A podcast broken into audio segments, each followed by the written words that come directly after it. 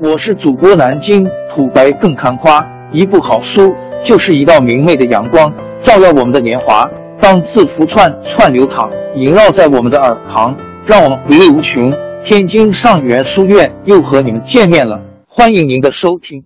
读一本好书，比在知乎听时长 live 有用的多。荐书原则：没看过的不推荐，看过觉得收获不大的不推荐。一、历史。一《人类简史》尤瓦尔赫拉利作者在历史学之外，对人类学、生态学、基因学等领域的知识信手拈来，改变了我很多原来看似常识的认知。此书豆瓣评分九点一一，不多说。二穿越百年中东，郭建龙以历史的脉络为经，将中东问题总结为几个大的题目进行分章。穿插以作者的现场观察，以故事的形式再现百年中东的矛盾和冲突，是了解中东局势的一本入门书。三美的历程李泽厚可以说一定程度上颠覆或启蒙了我的审美观。如果朱光潜是美学的婉约派，那李泽厚就是美学的豪放派乃至粗犷派。在本书中。作者以细密的考察论述了绘画、雕塑、建筑、文学、书法等艺术门类在各个时代的兴起与演变。四、中国文化史通识语音时本书集结了十二篇论文，思想、政治、商业、宗教、民间文化、文学、医学、科学、艺术、科举、侠等尽在其中，涉及的范围相当广阔。中国历代政治得失钱穆，分别就中国汉、唐、宋、明、清五代的政府组织、百官职权、考试监察、财经赋税、兵役义务等种种政治制度做了提要勾选的概观与比照，叙述因格演变，为一部简明的中国政治制度史。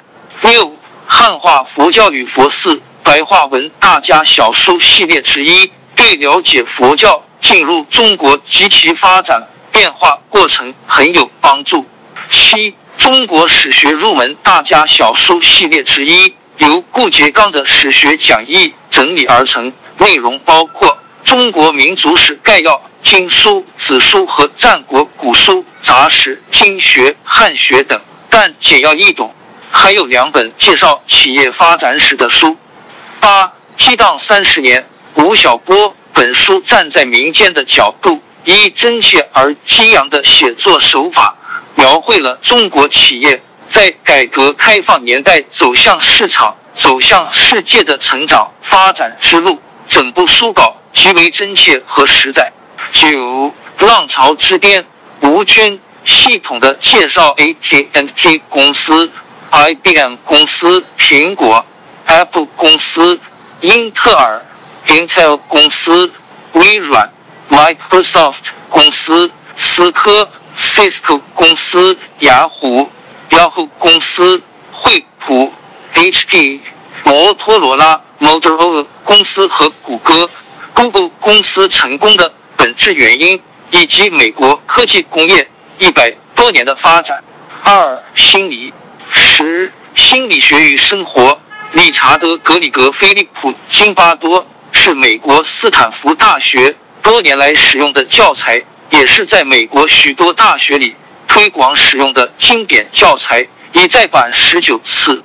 十一，社会心理学，戴维·迈尔斯被美国七百多所大学或学院的心理系所采用，是这一领域的主导教材，已经成为评价其他教材的标准。已再版十一次。这本书没有十心理学与生活叙述流畅易懂，但干货更多。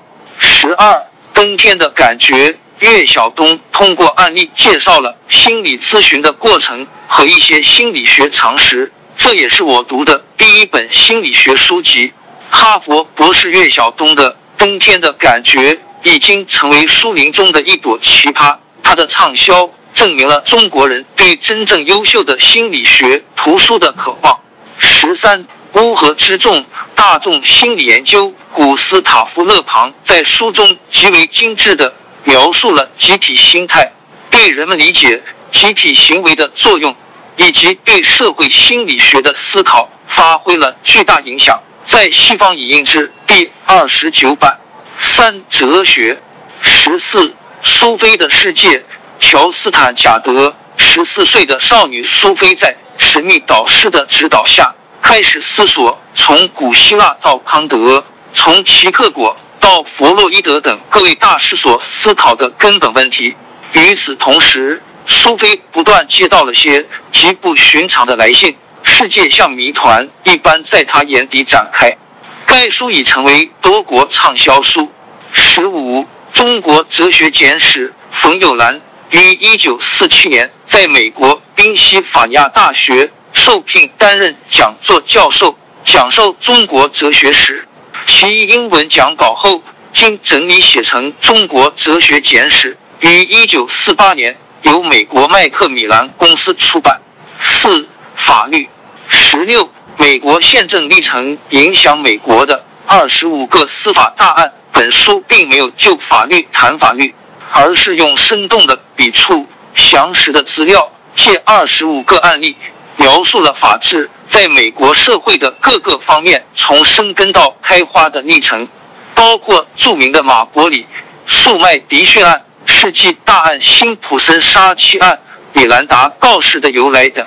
十七，论犯罪与刑罚，切萨雷贝卡里亚原著出版于一七六四年，是人类历史上。第一部对刑罪原则进行系统阐述的著作，通俗易懂。其关于死刑的论述令人耳目一新。十八，法治及其本土资源。朱苏丽，苏丽老师在北大当了十年的法学院院长，尽管他的个别做法存在争议，但其在学术上的成就和贡献不可磨灭。他的这本《法治及其本土资源》在我接触法律的第二年就被很多师友推荐过。有一位老师甚至说，他最佩服的中国法学家就是苏立老师。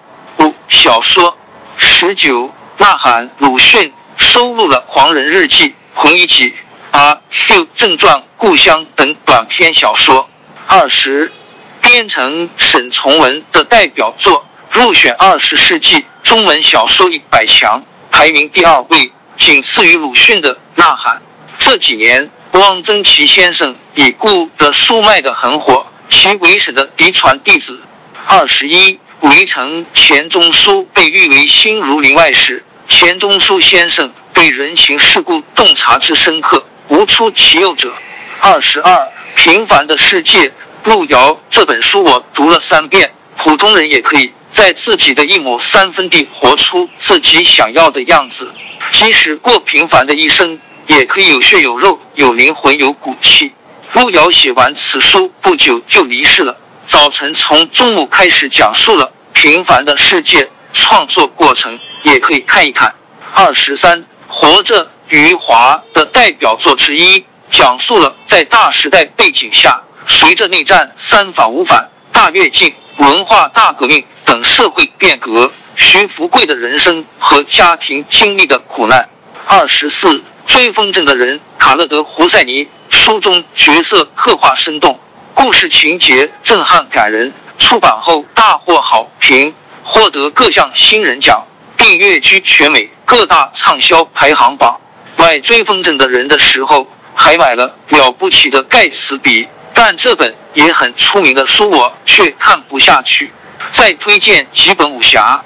二十五，《射雕英雄传》，金庸书要比电视剧更引人入胜，启发思考，还有不少诗词佳句，更显金庸先生国学底蕴。看完金庸先生的十四部武侠小说，也理解了浙大为何要将其聘为院长和博导。二十六，《书剑恩仇录》。金庸，此书是金庸先生的第一部武侠小说，大气磅礴。此书中的英雄豪杰，更符合我心目中快意恩仇、舍身取义、为国为民的侠义精神。二十七，风云第一刀，小李飞刀。古龙与金庸相比，古龙更擅长悬念，一个接一个。当你以为自己知道答案的时候，却发现是下一个悬念的开始。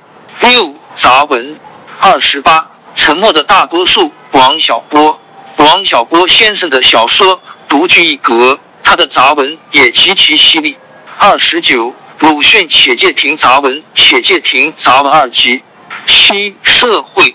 三十，费孝通先生乡土中国是作于一九四七年的薄薄一小本书，但其至今仍具有强大的生命力和影响力。恰恰说明此书字字珠玑，也显示出费孝通先生对中国社会洞察之深刻。其被称为中国社会学和人类学的奠基人，实至名归。三十一，朱镕基答记者问：朱总理在网络上广为流传的名言，很多出自此书。三十二，旧制度与大革命，亚历克西德·托克维尔、王岐山推荐的一本书。印象最深的一个观点是：革命往往不是发生在压迫最紧的时候，而是压迫开始放松的时候。八实用三十三优势谈判。罗杰·道森他在克林顿执政期间，曾为其担任八年首席谈判顾问。关于谈判，罗杰·道森讲的非常精辟。读完优势谈判，真是醍醐灌顶，茅塞顿开。很多只有推荐的，学会提问谈话的力量，却没有这种感觉。三十四，影响力。罗伯特·比西奥迪尼，作者分别于北卡罗来纳大学、哥伦比亚大学取得博士与博士后学位，投入说服与顺从行为研究于三年，是著名的社会心理学家。三十五，萨缪尔森的经济学。从一九四八年出版至今将近七零年，共修订十九个版本，连作者本人都没有预料到这本书会如此长盛不衰。这本书被誉为世界上最实用和畅销的经济学教科书、小型的经济学百科全书、所有经济学教科书的鼻祖、经济学中的权威。三十六。指数基金投资指南，银行螺丝钉。以前我也跟很多朋友一样，认为股市风险太大，十赌九输。但通过证券从业资格考试后，又读了一些投资理财的书，观点已经大变。这本书就提供了一种简单、相对安全又有较高收益率的投资途径。九写作三十七故事，罗伯特麦基编剧。必读书目三十八，《华尔街日报》是如何讲故事的？威廉·布隆代尔记者必读书目十，写实三十九，《巨流河齐邦语言》作者于八十高龄，历时四年写作完成，其缜密通透的比例，从大陆巨流河写到台湾崖口海，以一个奇女子的际遇，见证了纵贯百年、横跨两岸的大时代的变迁。四十回忆录四部曲，王鼎钧。王鼎钧的创作生涯长达大半个世纪，著作近四十种，被誉为一代中国人的眼镜崛起的脊梁。这四卷书融人生经历、审美关照与深刻哲思于一体，显示一代中国人的因果纠结、生死流转。四十一逝年如水，周有光百年口述。本书从周的家庭渊源开始谈起，透过敏锐的眼光和超强的个人记忆，讲述曾经亲身经历或耳闻的大量有趣的情节和故事，其中表现了中国百年历史的各大关键时刻及由此带来的深远影响。四十二，清华园日记。王朝更迭，江山易主，世事山河都会变迁。其实我们无需不辞辛劳去追寻什么永远，活在当下，做每一件自己想做的事，去每一座和自己有缘的城市，看每一道动人心肠的风景，珍惜每一个擦肩的路人。纵算经历颠沛，尝尽苦楚，也无怨悔。感谢您的收听，朋友们，让我们下期再见。